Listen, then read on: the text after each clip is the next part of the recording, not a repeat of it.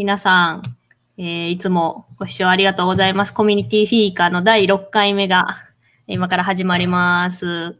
なんかこのコミュニティフィーカーは私たち駆け出しのコミュニティマネージャーなんですけど、えーその2人が、まあ、雑談をしながらコミュニティマネージャーに必要なこととか悩みとかそういったものを共有していく場として、えーやっております。で、フィーカっていうのがね、スウェーデンの生活習慣で仲間とコーヒーをコーヒーだけじゃないね。飲み物を飲む、飲みながら、えーまったりする時間ということなので、コミュニティフィーカという名前になっております。あ、早速。ありありがとうございます。ありがとうございありがとうます。ございます。はい。皆さん、じゃあ飲み物やお菓子は片手に持ってますでしょうか？じゃあ、あったかい、あったかくないな、これも。飲み物で乾杯。乾杯。ぼちぼちね、あったかい飲み物飲みたくなる季節が来そうですよね。まだね、蒸し暑い日も、今日とか結構雨で、こっちね、うん関西は雨で、ちょっとムシムシしてますけど、結構ね、寒い日も多くて、最近。そうですよね。あずさんも里山に住んでたら、ね、朝が、朝晩が冷えてきたんじゃないですか？そう結構ね、朝晩はね、なんかね、なんか、ここ数日、なんか寒って言って起きる。へえ。なんか夏の感覚で、布団を、私、なんか、布団も全然被らずに寝てるんですけど、あ、もうお腹にペランみたいなあ、感じ。そうそうそうそう。で、なんか夫がほとんどの布団をこうやってるみたいな感じで、ああ、あるある。あるある？あるある。わかります。そうそうそう。だから、私はほぼなんか無の状態でこうやって寝てんねんけど、そう寒くて目が覚めるみたいな感じですよねそうそう。そう。で、なんか、寒っみたいな感じで、なんかそのそうそうそう夫がこうやってるやつをそうそう。ふってやって。そう、ふんって取って、ふーってなって二度寝するみたいなそうそう、感じ。めっちゃわかります、それ。一緒？一緒一緒。寒くて、あの、ちょっとこう、すり寄るから、あの、邪魔やって言って、こう蹴蹴られるみたいカナミンところはそれがプラスされるんや。な、そうプラスされる感じで。かわいいなそうもうこれから寒くなってくるからね、そういうことも増えてくるよね。ね、まあ、私たち、あの、好きだよラボっていうパートナーシップを大事にする人たちのコミュニティっていうのに入ってるんですけど、サイボーズの厚田ゆかさんが、あの、運営をされているところで、好きだよ、好き活サロンっていうのがもともとあって、で、なんかそれが、こう、分社化したんですよね。あ、そうですね分社化っていう。起業化して好きだよ。あの、好きだよっていう会社になって、もう1年経ったんですよね、確か。おー、してたしてた。昨日なんか1年経ちましたって言ってはった。おっしゃってましたよね。で、ねあの、そういう、こう、パートナーシップを大事にする人たちのコミュニティに入ってるので、そういう、のろけとかね、旦那さんの話するのめっちゃ好きなんですよね。めっちゃ楽しいね。これで今日30分終わるな。30分できるっていう感じ。布団取り合い。そうそうそう。あ、みぽさんが来てくれました。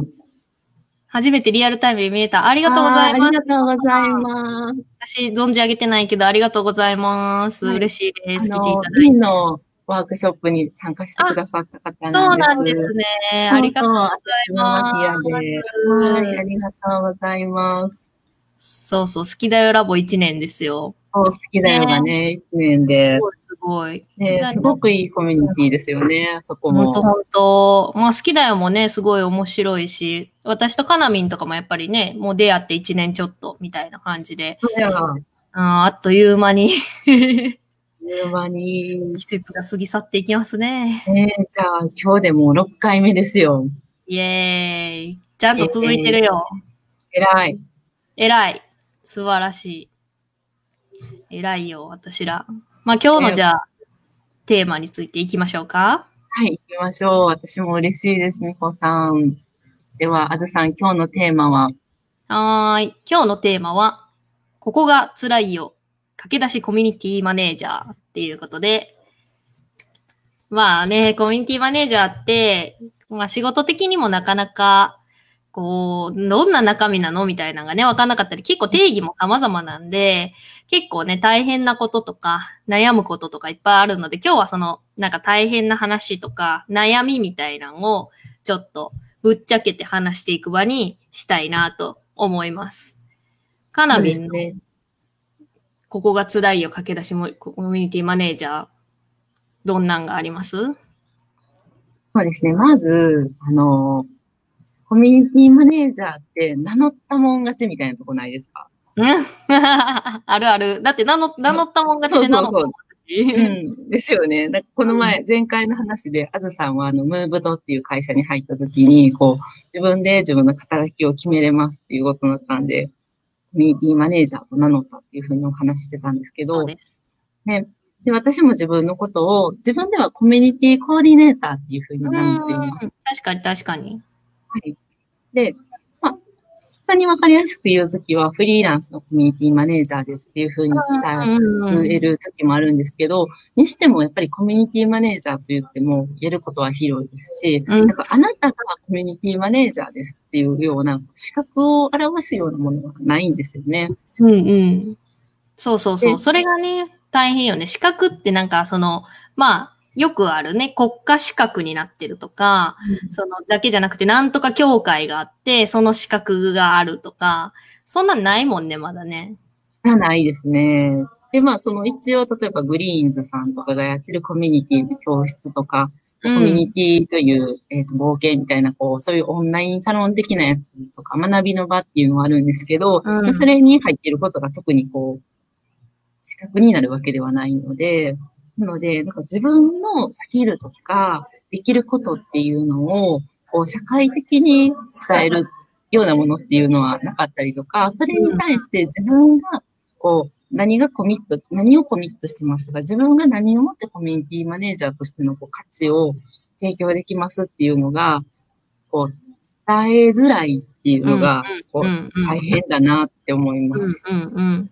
そうよね。だって、なんかコミュニティマネージャーでも、いろんな特徴があるじゃないですか。なんかそのうんイベントがめっちゃ得意な人もいれば、なんか裏方っていうか、そのなんか準備とか、そういうこう手配するのにめっちゃ得意な人もいれば、なんかこう、そういうこう幹事みたいな、なんかモデレーターとか、ファシリテーターみたいなのが特徴の人もいれば、それが全部できる人もいたりとかして、それぞれのそうなんで多岐すよ。にわたるスキル。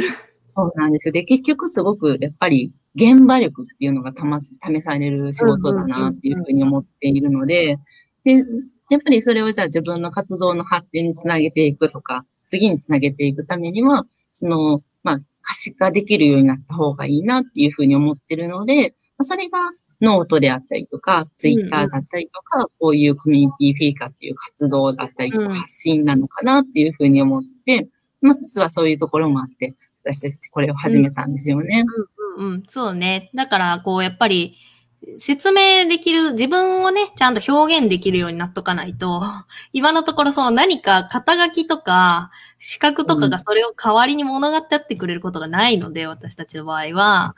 なので、やっぱり自分たちでやらない、なんかこうね、身につけて、それをこう発信できるようになっとかないといけないっていうので、結構なんかこうス、身につけるスキルがなんかこう、あまりに多すぎて、結構ね。大変、大変。しかもなんかお金もかかるよ。この、だからやっぱいろんな講座を受けたりとか、うんうんいろんなね、なんかイベント行ったりとかすると、結構スキルの習得に、まあ、どの、どの職種でもお金はかかるのかもしれないけど、割とね、そお金かかるね。う、そうなんですよ。だから、その、勉強に対しての、こう、コストであったりとか、その時間っていうのも必要になってくるし、ぱりこう、基本的には人であったりとか、組織と関わる仕事なんで、うんあ、の、やっぱり現場に出るとそれなりに時間がかかったりとか、うん調整とかコミュニケーションの時間ってすごく多いんですけど、その中でこう、次の自分に対しての自己投資みたいなのをいかに大事にしていくかっていうところが、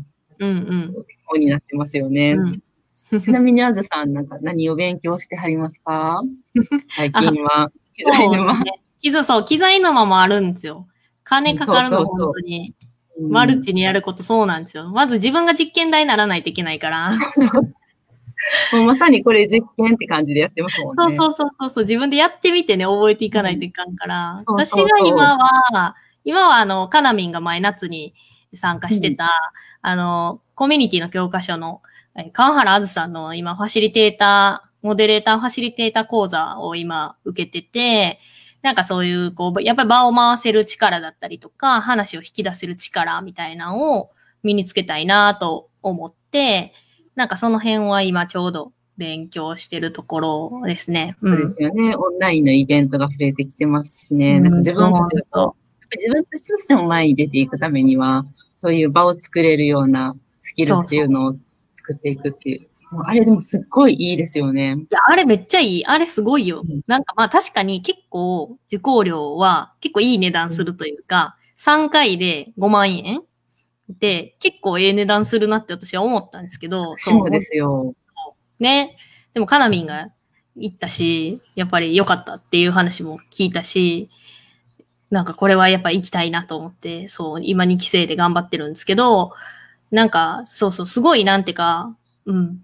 ななんだろう、こういう業界のなんかこうスキルって言語化するのめっちゃ難しいんですよね。なんか、うその感覚でできちゃうものもあるし、うんうんうんで、なんだろう。まあ、もともとこういうのが好きでやってたりとかすると余計にね、感覚でやっちゃってるから、その、論論理的にまとまってないというか、で、それをなんかこのスキルってどういうことって人に伝えるってすごい難しいんですけど、それをなんかめっちゃ言語化されて教えられるから、きちんと体系的に説明をしてくださって、具体例もあるので、なんかこう、よく専門書とか、ファシリテーターなんちゃらなんちゃらみたいなの読んだら、もう言葉だけで全部説明されてて、あの、ようわからんみたいに私はなってしまうことがあるんですけど、うん。すっごい体系的にかつ具体もあってわかりやすいので、あ、じゃあやってみようかっていうふうにこう、なれるような感じですよね。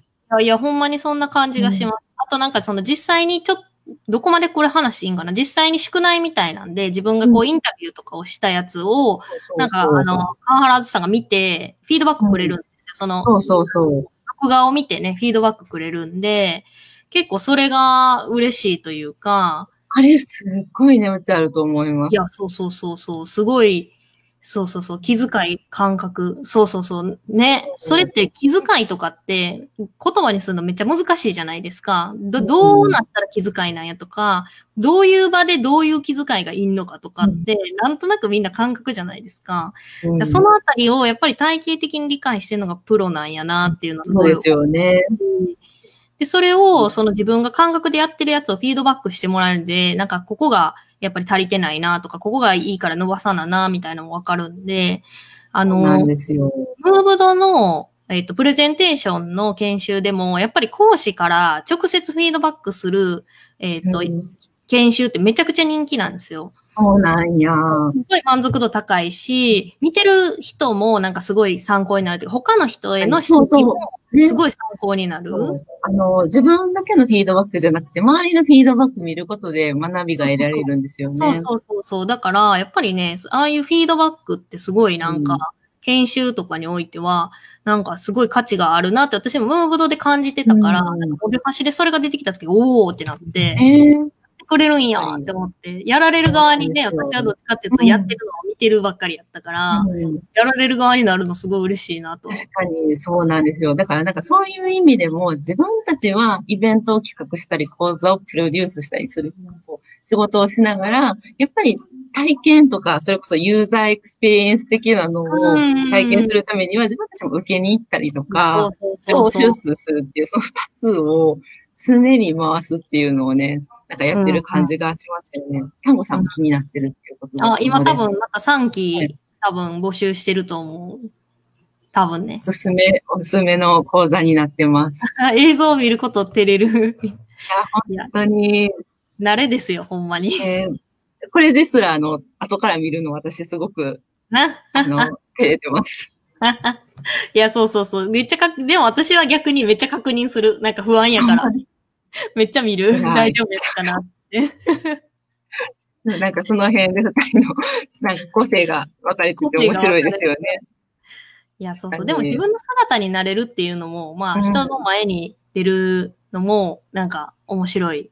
なんていうか、人のダメ、前に出ると割とメタ認知できるなっていうか。別人みたいに感じるんで。ねいや、もうだからそれを乗り越えるといいことがね、あるんだなって本当に思います。今、あの、4時登り中です。友人の持つ駆け出しコミュニティマネージャーとしてのね。ファシリテーターとの違い、コミュニティマネージャーとファシリテーターの違いか。かな？っていう意味かな、多分。ですね。うんちょっとこれ、今度のテーマにしてみます、次回の。ああ、いいね、いいね。うんうん。コミュニティマネージャーとファシリテーター。まあ、そのね、違いなんか、ねうん。まあ、ちょっと話すと、なんか私の中ではコミュニティマネージャーっていうものの中にファシリテーターもあるみたいな感じです。そんな感じですね。私の、感覚では。だまさにそうです。うん。なんかそれもやるし、マーケターみたいなこともするし、なんかそういうこう、えーマネジメントみたいなのもするし、配信もするしみたいな感じのすごいいろんな役割が、なんかこう、コミュニティマネージャーっていう中に含まれてるなっていう感じですね。うん。そうなんですよ。ね、本当に美穂さん、いい質問ありがとうございます。ありがとうございます。ね、そう、私たちこの後話そうと思ってたんですけど、もうコミュニティマネージャーって何でも屋さんになりがちなんですよね。いや、ほんま何でも嫌やと思う。うん。なので、まあ、マリッチプレイヤーって言うとね、すごいかっこいい感じがするんですけど、私はなんか最近カメレオンだなって思ってて、カ メレオンとか、それこそこう、ぬらりひょうみたいな感じの役割をする。ひょこっと現れてひょこっと消えるみたいな、ひょっこりはんや。ひょっこりはーみたいな感じの。なんかこう、それこそファシリテーターっていう役割をしてると、それこそ、あひょっこり、あの、ぬらりひょん的な、ひょっこり現れてひょっこり消えるような時もあれば、なんか存在を消す時もあれば、馴染ませるっていう感じだなって思ってますよね。うんうんうんいや、そうですよね。だからなんか、結構ね、私もだから、イベントとか、なんか、こうね、外向きのイベントのことやってると、まあ、社内向けのね、イベントとかもね、なんかこう企画に入ったりとか、やっぱりするんで、まあ、そういう意味ではなんかこう、なんだろう、なんかこう、うちにも外にもコミュニティってものがあるので、うんうんうんうんなんかね、そこを両方とも見ないとみたいな感じにはなっちゃうね。そうなんですよ。あの、旅行代理店買っても、まさにそうやなって思うんですけど、こう、漢字ですよね。うんうんうんうんうん。うんいや、そうだね。なんかそれこそ、こう、大きいことも小さいことも様々な仕事が実はあるんですよね。ういや、あるある。めっちゃあるよ。ねえだから、こう、イベントしますってなったら、もちろん前に出てファシリテーションすることもあれば、あの、進行表作ったりとか、資料作ったりとか、バナー作ったりとか、待機画面作ったりとか、うん。待機画面、待機画面地味やな。地味な。なんかそういう最初の時しか出えへんし、みたいな。あそうそうそうそう。でもそれってすごく、あの、それこそイベント、オンラインのイベントって待機画面を見て、あの、こうスタートまで皆さん待たれるじゃないですか。ねだからそれがね、なんかこう、ずれてたりとか、なんかこうんう、サイズが変だったりすると、なんかこう、ちゃんとしてないかみたいな。気になっちゃうね。ですよね。だからなんかこう、私たちが出る前に、それは、そのイベントのことを宣伝っていうか、こう、ブランディングしてくれてるものなんで、こう、ある程度ちょっとね、かっこいいもの出したいなっていう思いがあるので、それをね、いや、そうそうそう。だから、ほんまに細かいところまで、なんかそのイベントってすごい細かい設計の塊で、やっぱりデザインされてるから、だからその待機画面一つをとっても、やっぱり何を思わせたいのかとか、どう待ってほしいのかか、すごい関係ない、考えないといけないし、なんかその、私とかだと、やっぱりアンケートをどうやったら答えてもらうようあみたいな話とかを結構最近みんなでしてて、なんかそのうん講座とかもなんか連続して、その研修とか講座をやらすと、結構なんか最後の方になるとアンケートの回収率が悪くなったりするんですよね。何回も書いてたら、なんかちょっとこう、しんどくなってくるみたいな。まあ受講生もね、めんどくさいっていうのも気持ちはわかるんで、でもそのめんどくさいのをどうやって吸い上げるかみたいなも、なんかアンケートを簡潔にしつつも、こっちが欲しい情報はもらえるみたいな、どうやって設計するかとか、例えばなんかその、アンケート一つ取っても、終わってからお願いしますって流すんじゃなくて、最近はね、そうそうそう。オンラインとかだと、じゃあなんかこここの時間にアンケート書いて、書き終わった人から退出してくださいとか、いねうやり方とかもあって、だからやっぱやり方とか、中身をちょっと変えるだけで変わるから、で、なんかそれをでも一個一個にやってたら、結構大変なんですよ。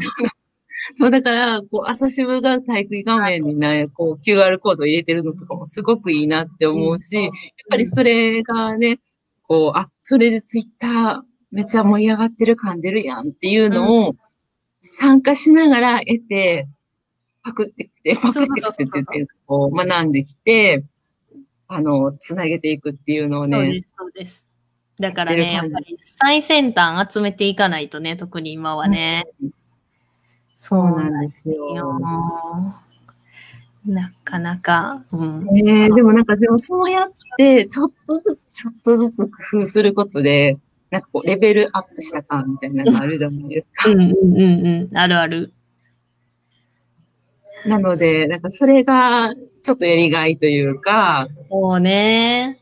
なんか、まあ、裏方でやってるときはあんまり目立っちゃいけないんですけど、なんか、アンケートになんかすごい、なんか、あの、事務局の方の案内がとてもわかりやすかったですとか一言でも書いてあったらめっちゃ感動する。めっちゃ感動します。あの、私だってそれスクショ撮って保存してるもん。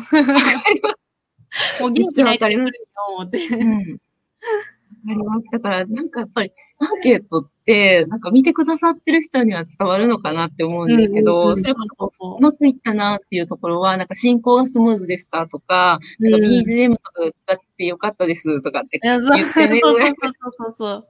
そうそうそう。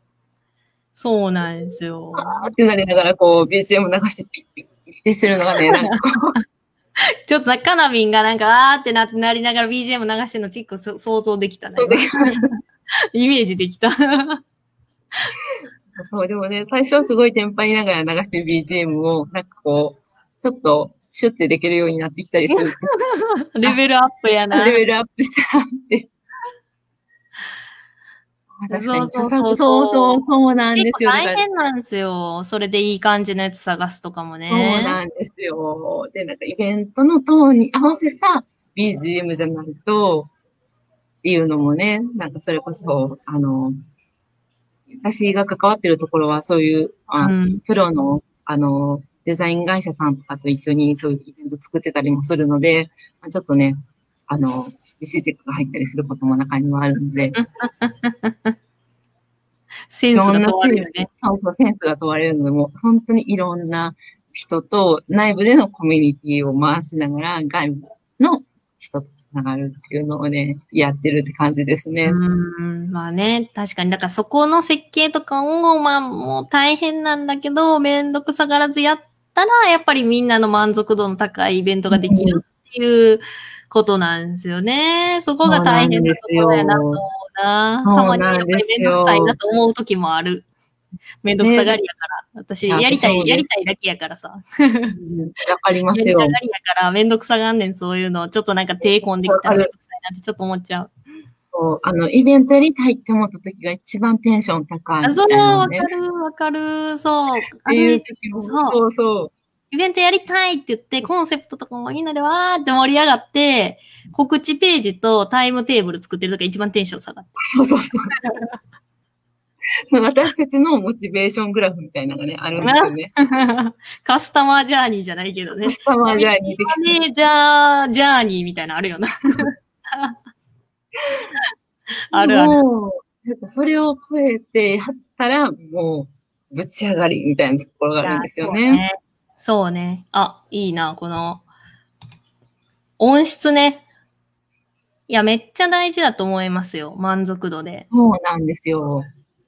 すごい大事です。だからやっぱりね、配信環境の、今、まあ配信沼とかって言われつつ、もういろんな方が結構配信のプロになろうっていう形でどんどん増えてるわけじゃないですか。あれってやっぱりすごいね、クオリティが求められてるっていうか、もうその、そこでやっぱりね、プロのイベントなんかそうじゃないんかっていうのが変わってくるなとは思うんで、配信環境とか、なんかね、マイクとかって、うんまあやっぱり、マイク買って正解やね、私らも。あ本当にそうなんですよ。だから、なんかそれもやっぱりブランディングであったりだとか、うん個性なんですよね。うんうんうんうん。だから、なんかどこまで何をこだわるかとかっていうのは、それ個々に任せられるんですけど、でもなんかこう、どういう場を作りたいかっていうのも、やっぱり機材一つとっても現れるなって。思ってるので、なので、こう、本当に神は細部に宿るんですよ。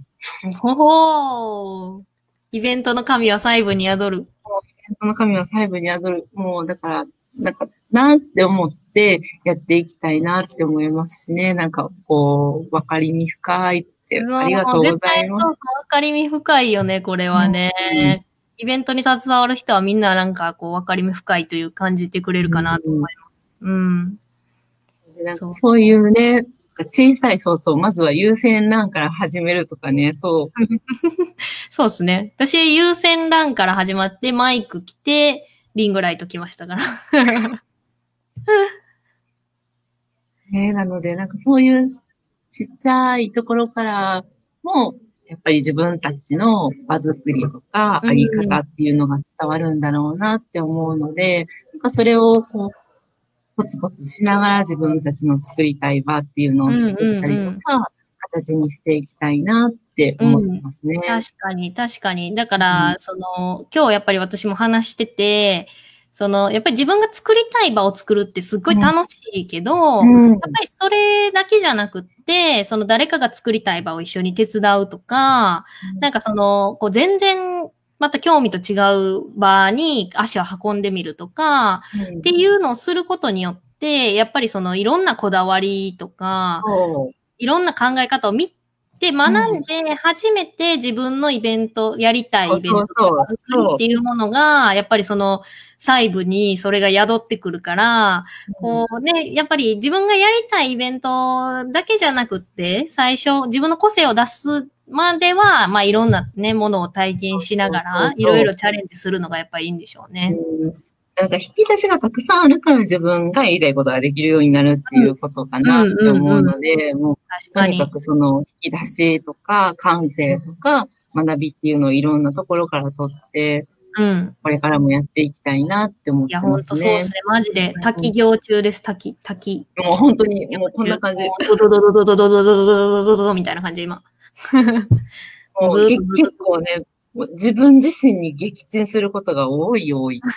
ドドドドド、うってなるんや。う、ぐしゃってなる。ってなりながら、ってなってっていう、だから、そうそうそう、だから、ね、そういう意味では、こう、モチベーション、モチベーション管理っていう言葉私あんまり好きじゃないんですけど、ななんかね、その、自分がずっと花火を打ち上げているような感覚でいると、しんどいなって思うので、うんうんなんかそれこそこう、地味な毎日に、とか、こう、滝を受けるこの瞬間に、こう、幸せを感じていてたいなとか、なんかうん。自分自身の、こう、なんだろう、充足感を持つっていうことを大事にするっていうのをすっごい最近大事にしてて、マジ悟り開いてるやん。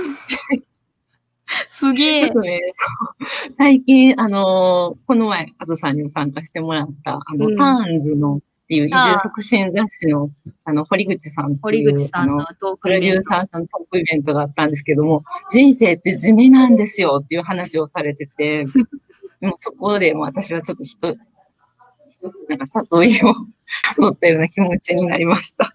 そうだね。そう、地味な人生をこう、愛すというかね、うん愛していきたいですよね。まあ、それがありのままだなと自分のありのままなんですよね。花火をね。そうそううんそうなんですよ。なんかこう、地味な人生が、地味な、じ人生のそういう地味なことをコツコツとやっていることが、キラキラしているにつながるというか、うんう、花火バンバン打ち上げて、それがキラキラしてるだけだと、なんかすごく自分は、あの、こう、消耗してしまうっていう感じがあるので、うん、いや、うん。絶対そうだと思うし、多分なんか花火を常に打ち続けられる人っていないわけじゃないですか。でしかも、なんかその花火を上げてる時の自分が好きだ、だと、うんうん、そうなんですよ。それは良くないと思ってて、私は、そのなんかこう、やっぱりありのままの自分を愛さないと、そのうん。花火は上げれるけど、花火を上げる前の自分も好きでいないといけないので、その、花火を上げる前の自分を愛すっていうのは、やっぱり日常をなんかこう愛しながら楽しみながら、うんあの、なんかこう、ちょっとずつほふく前進じゃないですけそど、うそうそうねそう。、やっていく。武者修行を楽しむっていうのはね、そうそうそう多分そういう人がキラキラして見えるそんだろうう。なって思う。いい。キラキラ武者修行。キラキラ武者修行。キラキラ滝行。滝行ね。なので、またちょっと引き続き、私たちも滝行をしながら、皆さんと一緒に成長していきたいなと思うので、はい。はい。いいですね。もうねちょうど5時になりました。いい話で。いいあいいい話でい話ですね。なんか私もちょっとまた、なんかね、しんどい時ってね、うーんってなりがちやけど、そういう話をするとちょっと前向きな気持ちになるしね。で、またぜひね、あの、皆さん今、滝の修行、先修行中でしんどいなっていう人がいたら、いつでも私たちその気持ちすごいわかるなって思うので、うん声かけいただければと思いますはい。ので、一緒にキラキラ滝修行、あ武者修行しまし修ょう。行をしていきましょう。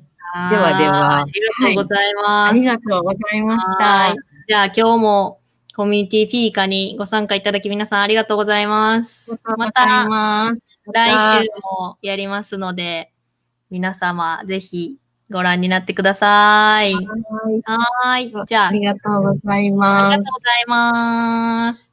じゃあねー。